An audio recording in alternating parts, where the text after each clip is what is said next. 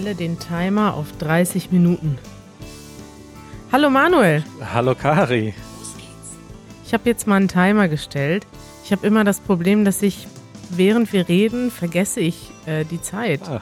Und dann am Ende ähm, merke ich immer, du beendest die Episode, weil du der Einzige bist, der einen Überblick hat. Und ich will noch quatschen. Das ist ja eigentlich ein gutes Zeichen, dass du beim Podcasten die Zeit vergisst. Denn die Zeit vergisst man ja meistens bei Dingen, die einem Spaß machen. Ja, ne? Ist ein tolles Zeichen. Manuel, wie war denn dein Wochenende? Mein Wochenende war ganz erholsam. Ähm, eigentlich nichts Besonderes zu berichten. Unser erster Pflegehund äh, ist zu Besuch gewesen für ein paar Tage Ah, und äh, mit dem waren wir spazieren. Sonst ist nicht so viel passiert. nicht so viel passiert. Playstation habe ich noch gespielt. Ja, da bist du doch jetzt süchtig von, oder? Nein, süchtig bin ich definitiv nicht. Aber es macht mir Spaß, am Abend ein bisschen zu spielen. Im Moment spiele ich die ganzen alten Spiele, die die meisten Leute schon vor zehn Jahren gespielt haben. Ich hatte halt noch nie eine Konsole und darf das jetzt erleben sozusagen. Ja. Finde ich gut, dass du das erleben darfst. Wie war dein Wochenende? Ja, mein Wochenende war ähnlich spannend. Ähm, ich habe Unterlagen zusammengesucht, vor allem Rechnungen aus dem Jahr 2020 für unsere Steuererklärung. Yo. das ist so etwas, das macht man ja so zwischen Frühjahr und Sommer. Äh, als Privatperson kann man das auch relativ lange noch aufschieben. Aber du hast es ja nicht privat gemacht, sondern für unsere kleine Firma. Als Unternehmen noch länger. Manchmal, ja, kommt drauf an, wie man das abrechnet. Aber ja, die Steuererklärung steht an und ähm, jetzt haben wir endlich, also ich schiebe das schon seit Monaten vor mir her und jetzt hat aber das Finanzamt Stress gemacht und jetzt müssen die Sachen abgegeben werden. Und ich hatte auch schon fast alles zusammen, weißt du, so 90 Prozent, 95 Prozent war schon fertig. Aber dann gibt's halt so ein paar Sachen, die fehlten, wo da mal irgendwie im September irgendwas überwiesen wurde und die Rechnung fehlt. Und dann musst du nachgucken, wer hat das ausgegeben? Hat Manuel wieder neue Mikrofone gekauft? Oder hat vielleicht Francisco ein Mikrofon für das Easy Spanish Team gekauft? Und das dauert einfach lange. Das ist so Hm. Detektivarbeit quasi. Ja.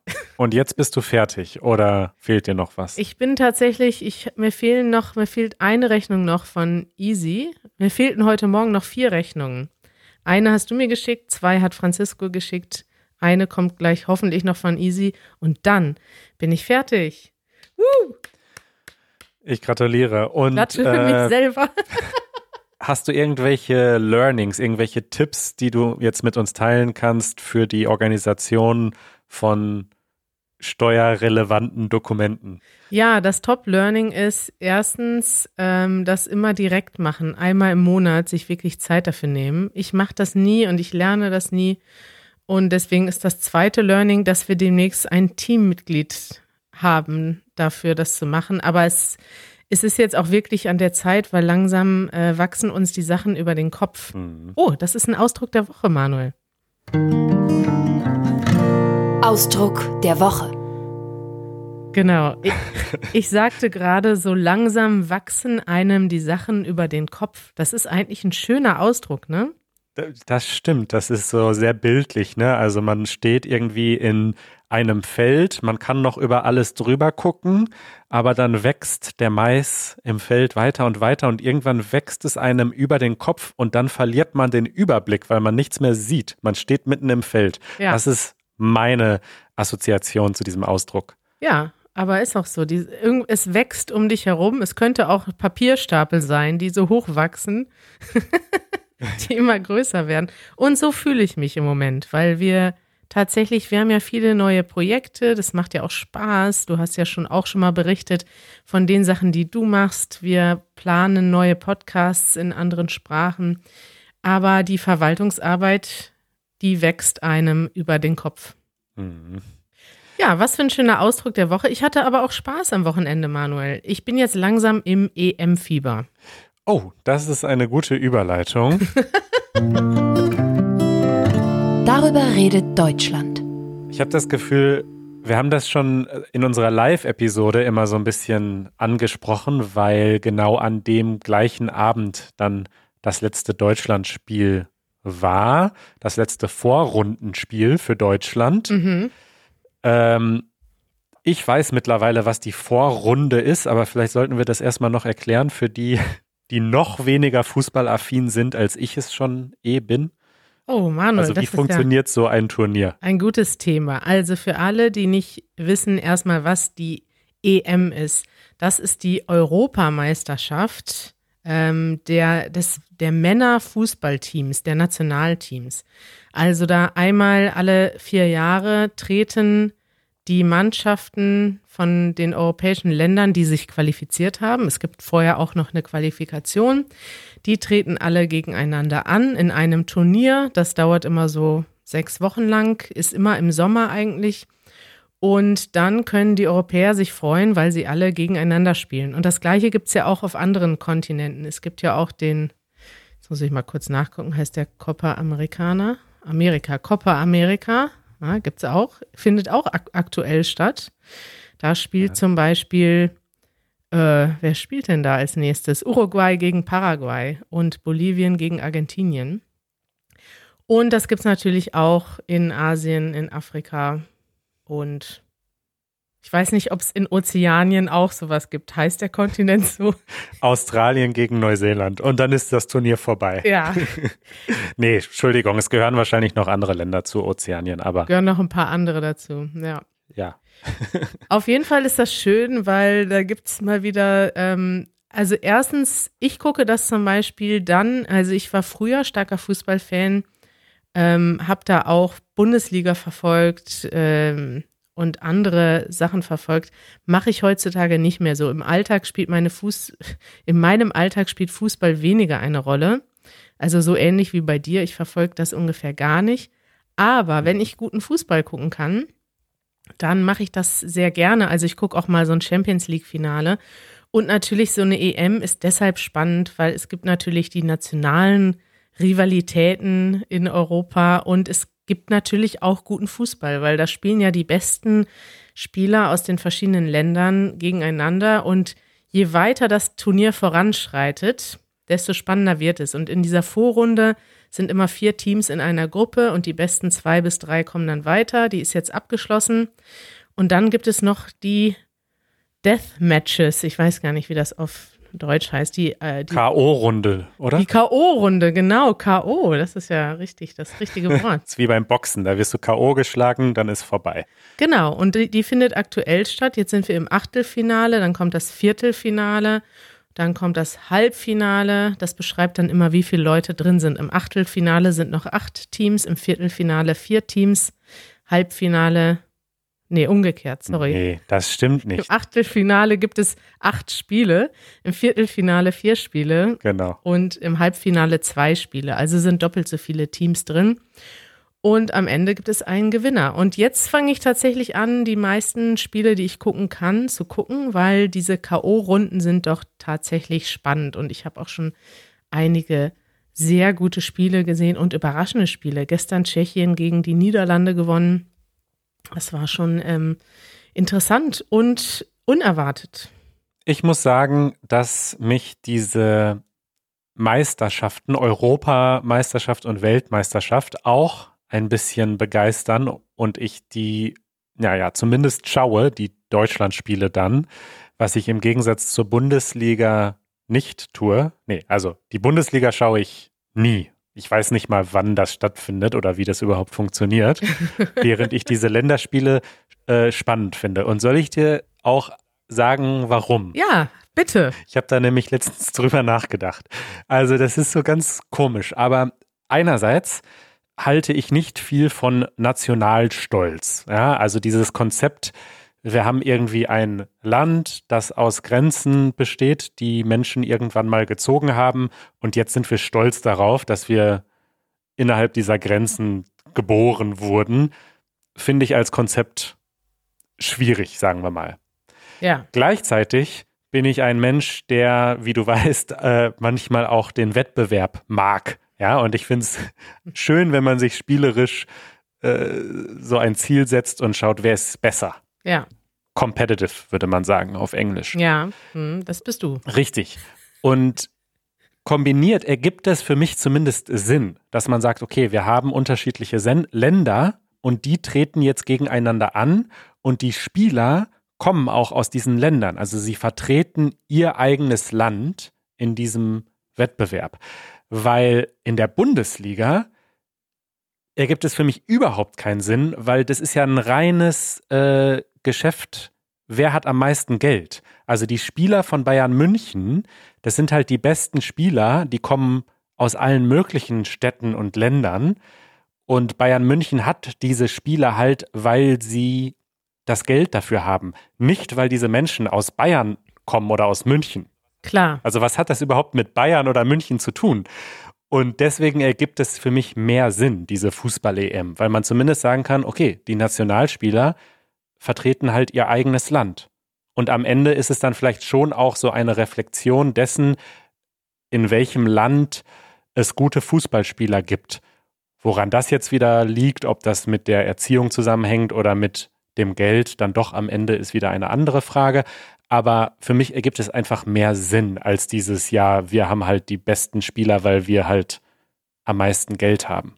Ja, die Bundesliga oder andere Ligen geben, ergeben theoretisch auch Sinn, weil Geld alleine macht es ja nicht. Ich meine, mittlerweile ist es schon krasser, weil da gibt es quasi nicht nur jetzt die traditionelle Bundesliga, sondern dann noch alle möglichen anderen Cups und ähm, und wie nennt man das, Turniere, bei denen dann tatsächlich Geld die größte Rolle spielt. Und natürlich ist eine Mannschaft wie Bayern langweilig geworden, weil sie seit Jahren immer wieder die Bundesliga gewinnen. Aber theoretisch geht es ja auch darum, nicht nur darum, die besten Spieler zu kaufen, sondern auch die besten Talente zu entdecken, mit einem Trainer einfach ein Team zu formieren. Und klar, das hat jetzt natürlich, das haben die Bayern einfach jetzt so ein bisschen zu krass ausgereizt, weil sie einfach wirklich die besten Spieler haben und wirklich krass abgestimmt sind. Das sieht man dann zum Beispiel jetzt so wie Polen gespielt hat, haben den besten, haben mit Lewandowski den besten Spieler der Welt aktuell und haben trotzdem, äh, sind trotzdem früh ausgeschieden jetzt aus dem Turnier, weil sie nicht so, noch nicht so abgestimmt und eingespielt sind als Team. Aber ja, ich verstehe, was du meinst. Also darüber hinaus geht es ja auch noch ein bisschen darum, dass Trotz des Wettbewerbs ist es ja etwas, wo alle Europäer zusammenkommen. Also man sieht ja auch bei mhm. uns im Fernsehen, mittlerweile finde ich das auch ganz schön in den Fußballberichterstattungen, in Deutschland zumindest, werden auch die Reaktionen der anderen Medien gezeigt. Also die wiederholen dann zum Beispiel, gestern war jetzt zum Beispiel so ein Spiel, was habe ich denn da geguckt? Mal kurz schauen.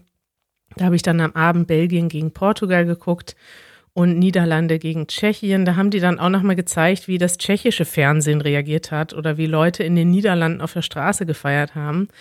Und insofern ist das doch dann schon ein sehr verbindendes Element dieser Fußball, auch wenn die Teams gegeneinander antreten. Das stimmt. Und das finde ich auch sehr schön eigentlich. Deswegen, es ist ein freundschaftlicher Wettbewerb. Im besten Fall ist es äh, überhaupt nicht negativ oder so. Ja. Also wenn ihr jetzt gerade in Deutschland seid und überhaupt nicht wisst, was Sache ist und euch auch nicht für Fußball interessiert, dann geht trotzdem mal heute Abend, wenn dieser Podcast rauskommt, um 18 Uhr einfach durch die Straßen und sucht euch eine Kneipe oder auch einen Späti oder Kiosk, wo Fußball läuft und stellt euch einfach dazu und erlebt diese Stimmung, weil ähm, ab jetzt wird es wirklich spannend. Also jetzt jedes Spiel, wo Deutschland weiterkommt, ähm, wird wahrscheinlich, also wenn es gut läuft, wird es viel Jubel auslösen in Deutschland. Und es gab in der Vergangenheit wirklich schon wunderschöne äh, Zeiten, die wir in den während der Europameisterschaften und Weltmeisterschaften kurz in den EMs und WMs verbracht haben, wo man sich einfach glücklich fühlte auf der Straße, die Leute zusammen feiern und auch mal für einen Moment so die ganzen Sorgen des Alltags vergessen. Und da hoffen wir natürlich jetzt drauf, weil jedes Spiel, das gewonnen wird, trägt dazu bei. Wenn allerdings jetzt Deutschland verliert morgen, kann es auch sein, dass die große EM-Stimmung dann auch schnell, zumindest in Deutschland, wieder vorbei ist. Genau, also zur Einordnung, wir nehmen jetzt am Montag, dem 28. Juni auf und am Dienstag, den 29. Juni, ist um 18 Uhr das Achtelfinale Deutschland gegen England im Wembley Stadion in Richtig. London. Manuel, Ja. darf ich noch einen Ausdruck der Woche haben? Ja, Moment. Ich weiß nicht, wo der Knopf ist. Ausdruck der Woche. Ich habe direkt noch einen Ausdruck der Woche. Ich habe nämlich mit Mitch geschrieben, ja. Mitch, der Host von Easy English und auch gleichzeitig mein Schwager. Wir haben so eine kleine Gruppe, wo wir immer hin und her schreiben und zusammen äh, für verschiedene Teams wetten. Und morgen spielt ja Deutschland gegen England für unsere Familie ganz emotional, aber auch fürs ganze Land. Und er hat mir erzählt, ähm, dass England, also für England ist Deutschland ein sogenannter Angstgegner. Dieses Wort hat er nicht benutzt, das habe ich dann später benutzt, weil er sagte, als das feststand, dass Deutschland gegen England spielt, haben in England all seine Freunde geschrieben, verdammt, das war's mit uns, wir sind raus. Weil England so eine Historie hat mit Deutschland, dass sie einige wichtige Spiele in den letzten Jahrzehnten immer in den Turnieren verloren haben. Und deswegen ist Deutschland für England ein Angstgegner. Und ich dachte so, hä, das ist ja komisch. In Deutschland ist es genau umgekehrt. Die Deutschen haben super schlecht gespielt bisher in der Vorrunde. Und trotzdem sagen die deutschen Fußballexperten, England, die können wir schlagen. Die sind auch nicht besser. Und in England ist es wohl genau umgekehrt. Und dann ist mir aufgefallen, als ich das letzte Italienspiel gesehen habe, dass Italien für uns das ist, was Deutschland für England ist, nämlich ein Angstgegner. Das heißt, wir haben so viel Historie mit diesem Gegner. Wir haben zum Beispiel gegen Italien einige wichtige K.O.-Runden verloren und auch Finales in den letzten Jahrzehnten verloren, dass immer, wenn wir an Italien denken, denkt Deutschland an Verlieren. Und ich fand das so witzig, weil dann habe ich Mitch gesagt, hey, wir haben sogar ein Wort dafür und er schreibt, of course you have a word for that. Zum Glück reicht mein Fußballwissen nicht aus, um diese ganzen Historien zu kennen. Ja. Ich habe keine Ahnung, was passieren wird und habe auch keine Angst. Kein Angst, Angstgegner. Für mich ist England kein Angstgegner, sondern ein schönes Land zum Urlaub machen. Ach, Manuel, wie unschuldig du bist im Bereich Fußball. Du kennst nichts, du weißt nichts, du gehst völlig unbelastet in, ich wollte nicht sagen unschuldig, sondern un, unvorbelastet gehst du in diese Spiele rein, ohne Emotionen. So sieht's aus. Schön für dich. Werbung. Werbung, Manuel. Wir haben heute einen neuen Sponsor. Bist du schon aufgeregt? Ja, ich freue mich.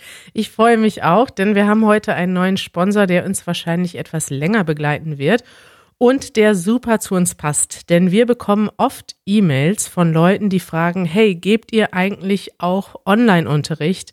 Kann ich bei Kari oder Manuel eine Online-Klasse buchen? Und tatsächlich machen wir das nicht. Ganz einfach daher, weil wir uns auf unsere ja auf unsere äh, Content-Produktion fokussieren wollen und nicht den Fokus verlieren wollen. Aber wir haben uns schon lange gewünscht, mit jemandem zusammenzuarbeiten, der genau das anbietet und den wir mit gutem Herzen empfehlen können. Und da haben wir jetzt jemanden gefunden und dieser Sponsor diese Woche ist italki. italki ist eine Online-Plattform für Lehrer. Kann man das so sagen? Genau. Und für diejenigen, die einen Sprachlehrerin suchen. Und wenn man jetzt Deutsch lernen will, was kann man dann auf italki machen? Dann kann man sich dort anmelden, am besten über unseren Link, das erkläre ich gleich noch. Und dann kann man nach verschiedenen Kriterien jemanden suchen, um mit dieser Person One-on-One Klassen zu nehmen, quasi. Also Einzelunterricht zum Deutschlernen. Genau, und das ist vor allem deshalb nützlich, weil man natürlich manchmal auch selbst Spracherfahrung machen möchte und auch viele Sachen dann doch am besten im Dialog mit einem Muttersprachler erfahren kann. Ihr, die uns hier zuhört, vielleicht habt ihr auch schon mal Unterricht genommen, ähm, vielleicht lernt ihr aber auch nur mit unseren Videos und mit unserem Podcast. Das geht natürlich auch, aber manchmal ist es auch nützlich, wenn man jemanden hat, der einen regelmäßig korrigiert, auf den man sich vorbereitet. Das ist ja auch noch so eine Sache. Wenn man so einen regelmäßigen Termin hat, dann will man sich darauf vorbereiten Und dann wird man so ein bisschen gezwungen, auch regelmäßiger an seiner Aussprache und an seinem Sprechvermögen zu arbeiten. Und genau das könnt ihr mit iTalki machen. Genau. Und wenn ihr euch dort anmeldet, dann macht das gerne über unseren Link. Dann weiß iTalki, dass ihr Freunde von Easy German seid. Und ihr bekommt nach eurer ersten Stunde 10 Dollar in iTalki Credit geschenkt. Der Link ist etwas lang. Der Link ist go.italki.com slash Easy German Podcast. Aber ihr findet den natürlich auch in den Show Notes. Probiert das mal aus und wir freuen uns sehr, Manuel. Ja, viel Spaß. Eure Fragen. Endlich mal wieder Fragen, Manuel. Endlich mal wieder Fragen. Wollen wir anfangen mit einer sprachlichen Frage? Die würde ich dir äh, gerne zuteilen. Natürlich. Sie kommt von Megna aus Indien und sie hat eine grammatikalische Frage. Es geht um Verben und sogenannte zu plus Infinitivsätze. Ja. Die Beispiele, die sie hier nennt, sind zum Beispiel ich möchte diesen Winter anfangen, klettern zu lernen oder schwimmen zu lernen. Und ihre Frage ist, schreibt man diese Verben klettern und schwimmen groß oder klein? Die Antwort ist ganz einfach. Man schreibt diese Verben tatsächlich klein. Und der Grund ist, dass sie ein Verb sind. Alle Verben schreibt man immer klein. Aber ich weiß, warum äh, Magna verunsichert ist, denn es gibt ja auch diese Substantivierung von Verben. Schwieriges Wort, aber das bedeutet, dass ein Verb zu einem Substantiv wird. Man kann zum Beispiel sagen, ich gehe zum Klettern in die Kletterhalle.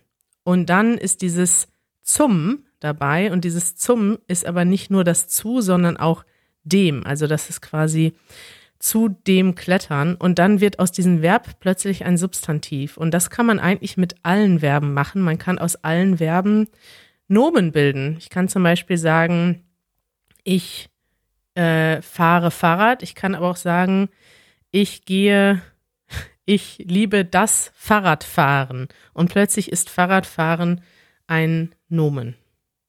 Verstehst du, warum das, warum das vielleicht also verwirrend sein könnte. Ja, ja, total. Also zu und zum. Ja, aber zum, immer wenn zum da ist, wird es danach groß geschrieben, das kann man sich merken, weil dann ist es ein substantiviertes Verb. Und immer wenn es nur ein zu ist, dann wird es immer klein geschrieben. Und für alle, denen das zu kompliziert ist, habe ich einen Tipp, das mache ich nämlich immer. Ich google einfach immer genau das, was ich wissen will, also Klettern zu lernen, groß oder klein. Und man findet immer eine, irgendeinen Foreneintrag, wo genau das, was du gerade erklärt hast, irgendjemand äh, nochmal erklärt hat. Ist natürlich besser, wenn man einfach die Regel weiß, dann muss man nicht ständig Zeit mit Googeln verschwenden. Oder einfach im Easy German Podcast nachfragt. Genau. Übrigens, ich wollte sagen, der Name kam mir so bekannt vor. Ich habe das nämlich gerade selber mal nachgeguckt. Ich kenne äh, Magna und sende ihr ganz liebe Grüße. Ach. Wir haben uns nämlich unterhalten. Wir haben ja einmal im Monat mit unseren ähm, Patreon-Mitgliedern in unserem Patreon-Community-Tier ein Telefonat und üben dann auch Deutsch sprechen. Und da war Magna äh, letzte Woche in meiner Gruppe und ich habe sie kennengelernt und sie spricht ganz fantastisch Deutsch. Viele liebe Grüße nach Indien. Liebe Grüße. Dann haben wir zwei Fragen zum Thema Kleidung, weil wir vor einigen Episoden darüber gesprochen haben, dass wir nicht so gerne Kleidung kaufen. Ja. Daher kommen diese Fragen. Die erste Frage kommt von Tatjana. Sie ist ursprünglich aus Moskau, lebt aber seit 20 Jahren in New York. Und ihr ist aufgefallen, dass die Kleidungskonventionen ein bisschen anders sind, während man in New York zum Beispiel problemlos mit Flipflops in die U-Bahn gehen kann, wäre das in Moskau unvorstellbar. Ah, ja? Sie sagt, insgesamt zieht man sich in Moskau viel formeller an und legt viel mehr Wert auf Mode. Zwar gibt es auch in New York Leute, die sehr elegant aussehen, wenn sie das wollen, aber es ist eben auch akzeptabel, das nicht zu tun. Wie ist es in Deutschland? Gibt es Unterschiede zwischen Berlin und anderen Städten? Und wie verhält es sich mit der Mode? Finde ich eine interessante Frage, weil ich persönlich finde das immer problematisch, wenn Janusz mit Jogginghose und Flipflops einkaufen geht. Und ich sage ja. dann immer, Janusz, zieh dir doch mal was Ordentliches an. Du machst das aber auch, oder? Ich mache das tatsächlich auch. Ich weiß aber auch, dass es Menschen gibt, die das äh, schwierig finden. Ich glaube aber tatsächlich, dass das ein bisschen von der Stadt abhängt, wie akzeptabel das ist oder mit welchen Blicken man dann rechnen muss. Ja? Weißt du, wann ich das gemerkt habe? In München. Richtig. Ich habe nämlich Echt? mal eine Zeit lang äh, vor ein paar Jahren immer unter der Woche in München gearbeitet, von Montag bis Freitag und bin dann am Wochenende zurück nach Berlin gekommen. Und es ist mir immer sofort aufgefallen, als ich in der U-Bahn saß in Berlin, krass, hier kann man alles tragen. Ah. Und in München, also es ist natürlich eine Vereinfachung, aber in München sind die Leute im Durchschnitt deutlich besser angezogen, besser in Anführungsstrichen. Also sie legen mehr Wert darauf und sie achten darauf, während man in Berlin grundsätzlich in den meisten Stadtteilen auch im Jogginganzug rausgehen kann oder in Flipflops und das die wenigsten Leute interessiert. Ja. Das ist interessant. Äh, ich habe einfach München geraten. Wann hast du denn in München gearbeitet? Als ich äh, angefangen habe, bei Apple zu arbeiten. Hm. Da habe ich eine Zeit lang in München gearbeitet. Ist aber schon sehr lange her, 2012 war das. Und da hast du da gewohnt oder bist du da? Nee, da war ich immer unter der Woche im Hotel dort und dann bin ich am Wochenende zurück nach Berlin gekommen. Das, das war eine ja verrückte Zeit. Krass. Ja, ich habe sofort München getippt, weil München so ein bisschen schicker ist so. Also ist auch, ja. ist nicht unbedingt arrogant, aber ist mehr da wohnen mehr die Leute, die, also die Leute verdienen ja auch im Schnitt mehr Geld in München und man merkt das auch in der Stadt. Richtig. Wir haben noch eine Frage, äh, auch zum Thema Kleidung, von Katrin aus Belgien. Hallo, Manuel und Kari. Äh, das Thema Wünsche hat mir sehr gefallen, da ich mich auch seit einigen Jahren mit Minimalismus beschäftige und ich merke, dass man halt nicht ohne Objekte leben kann. Ähm, es war gut daran erinnert zu werden, dass sich etwas wünschen natürlich nicht immer schlecht ist, ähm, solange man den Gegenstand, Gegenstand benutzt natürlich. Nun ist meine Frage an euch, kauft ihr oft gebraucht bzw. Secondhand? So wie ihr ähm, habe ich nie gerne Klamotten gekauft, aber seit ich mehr Secondhand kaufe, liebe ich es, um in diesen Gebrauchtladen zu stöbern und ähm, Kleidung anzuprobieren wenn ich da rauskomme und etwas Cooles gefunden habe, fühle ich mich immer glücklich, als ob ich einen Schatz gefunden habe.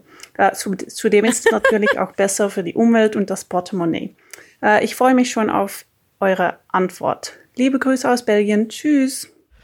Ach, das ist eine schöne Frage. Ich muss sagen, damit habe ich mich noch nie so stark beschäftigt, weil ich ähm, wenig ja, weil ich aber auch vielleicht keine Freunde habe, mit denen man so einkaufen geht. Deswegen ist insgesamt dieses Erlebnis, in ein Geschäft zu gehen, bei mir nicht vorhanden. Also ich gehe auch nicht alleine. Ich gehe alleine schon gar nicht einkaufen, aber ich habe auch keine Freunde, die jetzt mit mir Secondhand-Shopping machen würden. Leider, aber ich glaube, ich fände das gar nicht schlecht. Ich weiß, dass in, in Berlin das eigentlich ganz ähm, populär ist in, bei manchen Leuten. Total. Und äh, jetzt habe ich eine Empfehlung für dich, die ich äh, hiermit weitergebe von meiner guten Freundin Eva. Äh, und diese Empfehlung ist eine App namens Vinted. Äh, da geht es nämlich genau darum, Kleidung gebraucht zu kaufen und zu verkaufen. Mhm. Und im Gegensatz zu eBay Kleinanzeigen zum Beispiel ist das eben spezialisiert auf Kleidung. Und ähm, ich mache das auch also im Moment gar nicht. Ich habe einer meiner Lieblings äh, Pullis ist vom Mauerpark Flohmarkt. Den habe ich da für 5 Euro äh, ergattert und war, es ist immer noch einer meiner Lieblingspullis. Deswegen kann ich dieses Gefühl sehr nachvollziehen, wenn man so etwas findet. Aber ich bin auch, also so wie du, habe ich wenig so Zeiten, wo ich irgendwie versuche, gebrauchte Kleidung zu finden. Mhm. Und ähm, Ich glaube, ich äh, werde mir jetzt auch mal hier einen Account bei dieser App machen und das mal ausprobieren. Dann sehen wir Manuel demnächst in schicken, schicken Thrift-Shop-Kleidung. Das Problem ist, dass ich halt auch immer das gleiche trage, schwarzes T-Shirt, Ja. Jeans. Das ist bei mir auch grundsätzlich so. Ich habe jetzt wirklich so reduziert, dass ich ein T-Shirt irgendwie äh, viermal habe. Das wird immer gewaschen und fertig. Bei Hosen ähnlich. Äh, Manuel, noch als letztes. Du hast gerade ein Wort benutzt, was wir vielleicht erklären müssen, weil das schwierig ist. Ergattern. Was heißt das Oh, denn?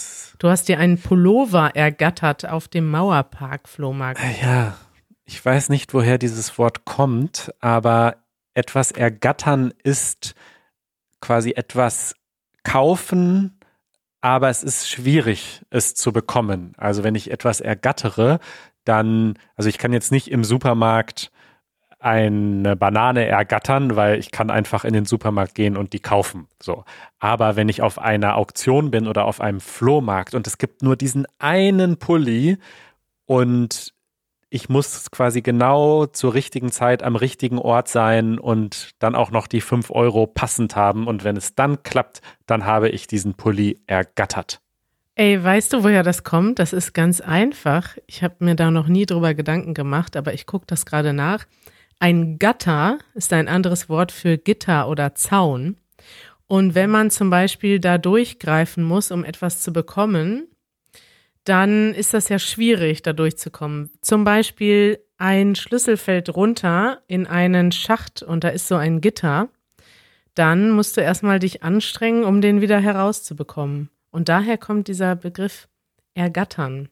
Sich durch geschicktes Bemühen etwas verschaffen oder erwischen. Da habe ich heute auch noch was gelernt.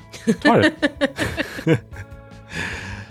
ja, Kari, so schnell sind 30 Minuten um, Ja, aber wir hören uns äh, in zwei Tagen schon wieder. ich freue mich darauf, Manuel. Ich freue mich auch darauf. Hab eine wunderschöne Woche und einen schönen Tag. Und jetzt noch, äh, was ist dein Tipp für das Deutschland-England-Spiel? Oh, schwierig. Ich, ich hoffe ganz stark daran, dass Deutschland gewinnt, aber es wird vielleicht nicht leicht. 2-0.